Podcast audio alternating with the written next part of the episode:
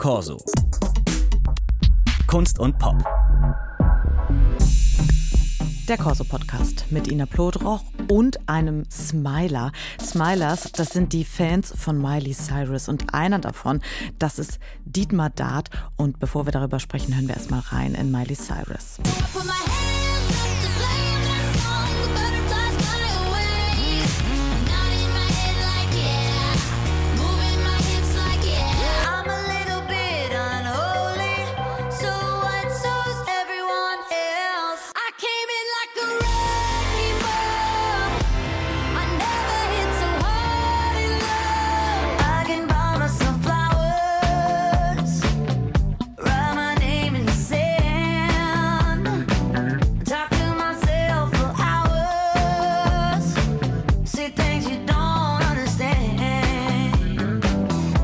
Das ist Miley Cyrus. Sie hat sich von ihrem Image als Disney-Star mittlerweile befreien können, von ihrem Ex-Mann auch, inklusive Rache- und Emanzipationssongs natürlich auch, gehört sich heute so.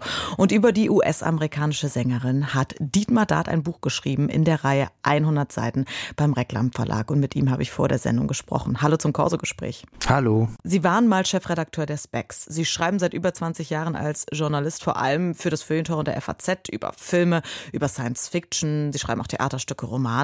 Sie schwärmen auch mal über den Anna und Elsa Film und Sie schreiben gerne mal 100 Seiten in dieser Reihe im Reklam Verlag. Zum Beispiel über Superhelden, über Stephen King, über Hegel, über Karl Marx und jetzt über Miley Cyrus. Also bei aller Pop-Offenheit, die fällt schon so ein bisschen raus. Mussten Sie den Verlag erstmal überzeugen?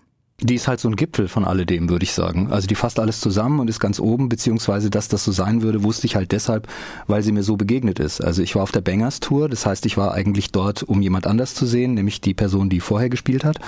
Und dann kam diese Frau auf die Bühne und was ich gerade eben gesagt habe, nämlich Zusammenfassung und Gipfel und so, das war genau das Erlebnis. Das heißt, es gibt ja diese Theorie in der Biologie, dass die Entwicklung von einem Embryo die ganze Evolution nachmacht. Also erst ist das Ding irgendwie ein Fisch und dann wird's alles andere und dann irgendwann ist ein Mensch. Und was die da gemacht hat, was die da reingestopft hat, dann war irgendwie Jolene da, eine Coverversion von ihrer Patentante äh, Dolly Parton, also Country-Musik. Dann waren äh, ja äh, Clubkracher dabei, dann war das irgendwie ein perfektes psychedelisches Cover von Lucy in the Sky with Diamonds von Beatles. Ich war nachhaltig verwirrt und konnte mir das dann tatsächlich nur ordnen, indem ich die restlichen paar Jahre bis hierher damit verbracht habe, mir zu überlegen, wie kann man das aufschreiben. Und dann wurden es eben die 100 Seiten, weil Hegel ja schon fertig war. Ja, ja und Sie haben das ja auch ganz gut beschrieben. Also vor dieser Zeit, also vor 2014, waren Sie überhaupt kein Miley Cyrus-Fan und sogar eigentlich noch stärker, so Sie konnten gar nichts mit der anfangen. Ja, ich habe die verabscheut. Also und das lag halt daran, man hat so eine Neigung, das Milieu oder die Fabrik oder den Hintergrund, wo was entsteht, dann in eins zu setzen mit dem, was es ist. Also christliche Kunst, das ist doch Kunst von so Leuten, die immer Hexen verbrennen.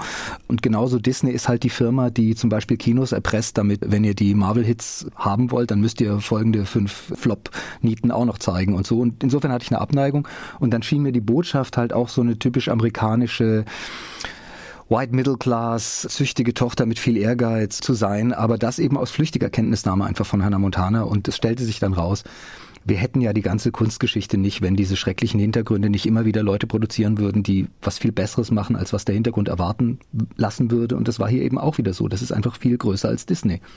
Das heißt, Sie waren auf diesem Konzert und waren total begeistert und haben dann zehn Jahre, wie Sie gerade schon gesagt haben, damit verbracht, herauszufinden, was noch diese Miley Cyrus ausmacht. Was ist es? Was macht sie so toll? Also ich glaube, erstens ist es die Reichweite. Bei Reichweite denkt man heute ja daran, oh, ganz viele Klicks im Internet. Nee, ich meine tatsächlich, Popmusik ist ja sowas, okay, ich bin begeistert oder abgestoßen und dann kommt das Hirn vielleicht irgendwann ins Spiel und sagt, was heißt denn ich? Jemand wie ich. Ja, wie viele sind es denn? Und dann hast du bei Popmusik eben die Möglichkeit, du kannst super allein sein, du kannst morgens um fünf, wenn es noch dunkel ist, joggen, dann hast du die Stöpsel in den Ohren oder du bist im Stadion. Und sehr wenige Popkünstlerinnen, Popkünstler funktionieren auf beiden Skalen sozusagen. Das tut sie aber. Und da habe ich mich gefragt, okay, liegt es daran, dass sie sozusagen das ganze Zeug kennt, dass sie halt aus dem Country-Hintergrund kommt, dass sie aber auch Clubkultur kennt, dass sie African-American-Leute kennt, dass sie mit denen arbeitet. Oder kommt es von einer bestimmten Strategie, so von wegen, ich raff die ganze Popkultur zusammen. Es gibt ja dieses Album von ihr, das heißt Younger Now. Das ist einfach die Kurzfassung von einem Bob Dylan-Song, der irgendwie tausend Jahre älter ist und der sagt, I was so much older than I'm younger than that now. Das heißt, sie nimmt irgendwas, schneidet es zusammen, bis es ihr passt und erhöht damit wieder diese Reichweite. Und mir scheint wirklich keine gegenwärtige Popkünstlerin geeigneter zu sein, diese wunderschöne, wirklich zu Tränen rührende und dann aber eben auch sehr intelligente Geschichte von, wie gehöre ich dazu oder doch nicht zu erzählen als eben Miley Cyrus. Ja, das trifft es ja vielleicht wirklich. Also, dass Pop ja immer dieses Gemeinschaftserlebnis ist. Wir wollen alle in einem Stadion das erleben und wir wollen uns aber auch gerne wieder voneinander abgrenzen. Genau, und das aber auf eine Art, die nicht irgendwie jemand sozusagen vorher in einem Büro designt hat, irgendein Disney-Generalstab oder so. Ich fand es ja so wahnsinnig schön, dass sie jetzt bei der letzten Platte tatsächlich Disney dann dazu gebracht hat, so ein Special in aller Welt zu vertreiben, über das Miley Cyrus selber die komplette Kontrolle hat, wer da auftritt, wie lang das ist und so weiter. Und das ist so eine schöne Rache an dieser Firma, die, als sie eben Hannah Montana war, sie zum Beispiel unter anderem gezwungen hat, sich die Brüste abzubinden, damit sie noch länger aussieht wie ein Teenie in der Serie und so. Also Leute, die sie sozusagen früher unter Kontrolle hatten, die müssen jetzt machen, was was Miley Cyrus will, weil sie sich sozusagen als Künstlerin durchgesetzt hat. Und das ist natürlich letztlich der Traum, wo man aufpassen muss. Klar ist die soziale Frage nicht gelöst, wenn alle jetzt eine Castingshow gewinnen. Aber wenn es so einzelne Leute gibt, die sich nicht haben unterkriegen lassen und davon singen können, dann singt man das halt gerne mit, weil wir halt alle diese Hoffnung haben wollen. Wir können auch eine Popkünstlerin hören, um uns von etwas abzugrenzen. Ist das dann auch so ein Moment für Sie? Also, dass Sie sich als eben der FAZ-Feuilleton-Redakteur, wo Sie sich da auch ein bisschen abgrenzen können, wenn Sie so eine Miley Cyrus gut finden? Ich möchte mich sozusagen nicht von Leuten abgrenzen, die keine Popmusik hören, sondern ich möchte mich von Leuten unterscheiden, aber nicht durch Abgrenzung, indem ich alles, was mir so gesendet wird, in der Weise ernst nehme, dass ich mich frage, wenn es mich begeistert, warum denn? Und es nicht dabei bewenden lasse, dass ich sage, ich finde das total toll. Weil das ist sozusagen dann tatsächlich das Dumme und Stumpfe. Das gibt's aber übrigens nicht nur bei Popkultur, sondern es gibt ja auch Leute, die sagen, ich lese Proust, ich kann dir nicht erklären, warum, aber das macht mich zu was besser. macht's nicht, macht's nicht. Uh -uh. So, und Sie sagen jetzt aber auch, Miley Cyrus könnte mit dem, was sie ausmacht, die nächste Queen of Pop sein, also die nächste große Madonna. Sind Sie sicher? Weil ich habe jetzt so überlegt, also sie hat ja in diesem Jahr ihre ersten zwei Grammys gewonnen und hat dort auch ihren Song performt, Flowers. Und während sie den performt hat, hat sie so ins Publikum geschaut und gesagt so, hä, warum tut ihr denn alle so, als würdet ihr den Song nicht kennen? Also Taugt sie wirklich so für diesen Massenappeal? Sie spielt gerne mit Publikum, deswegen mag sie auch keine Stadionkonzerte, weil das schwer ist natürlich mit so vielen Leuten dann in der Weise zu spielen. Klar, Aber bei Bangers zum Beispiel hat sie sich am Ende so diese zum Schluss der Show, wo es am glamourigsten war, so, so falsche Zähne eingesetzt. Ich bin ein Mädchen vom Land und eigentlich irgendwie Hinterwäldlerin und so. Also so dieses Anziehen, Abspielen wie beim Flirt. Äh, das gehört bei ihr einfach dazu. Aber was die Pop Queen angeht, ich habe das glaube ich auch nicht gesagt, dass sie die nächste Madonna wird, weil es die natürlich nicht geben kann, die nächste Madonna.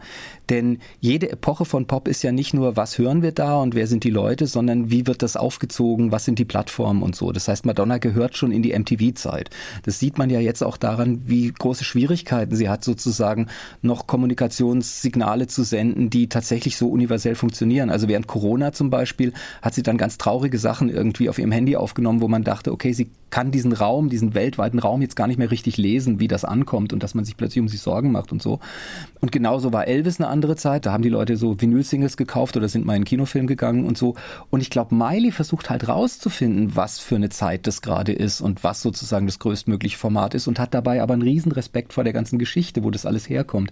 Also wenn sie eine Coverversion macht von Blondie, uh, Heart of Glass, dann kapiert man plötzlich, stimmt, Glas ist ja eigentlich eine Flüssigkeit, weil auf einmal ist es ein total warmes Lied und man denkt, das war es bei Debbie Harry damals nicht, musste es nicht sein, weil es ja auch die coolen, kühlen 80er waren. Aber sie entdeckt das. Miley Cyrus tut das dem Lied nicht an, sondern sie entdeckt es da drin. Und das heißt, was ich gemeint habe, wenn ich gesagt habe, sie ist eine Königin, ist halt sozusagen, die Untertanen lieben sie. Und die Untertanen sind aber weniger die Fans, wie man früher dachte, sondern sozusagen all die kleinen Kinder von Pop, die sonst Waisenkinder wären und denen sie sich jetzt annimmt, weil man diese Epochen nicht mehr hat und den Kontext nicht mehr hat. Und sie stellt einfach einen neuen her. Und das ist so zauberhaft und toll. Eine Liebeserklärung von Dietmar Dart über Miley Cyrus, nachzulesen auch im Reklam Verlag. 100 Seiten haben sie darüber geschrieben. Das war der Corso Podcast mit Ina Plodroch und Dietmar Dart. Alle unsere Folgen finden Sie wie immer in der DLF Audiothek. Corso. Kunst und Pop.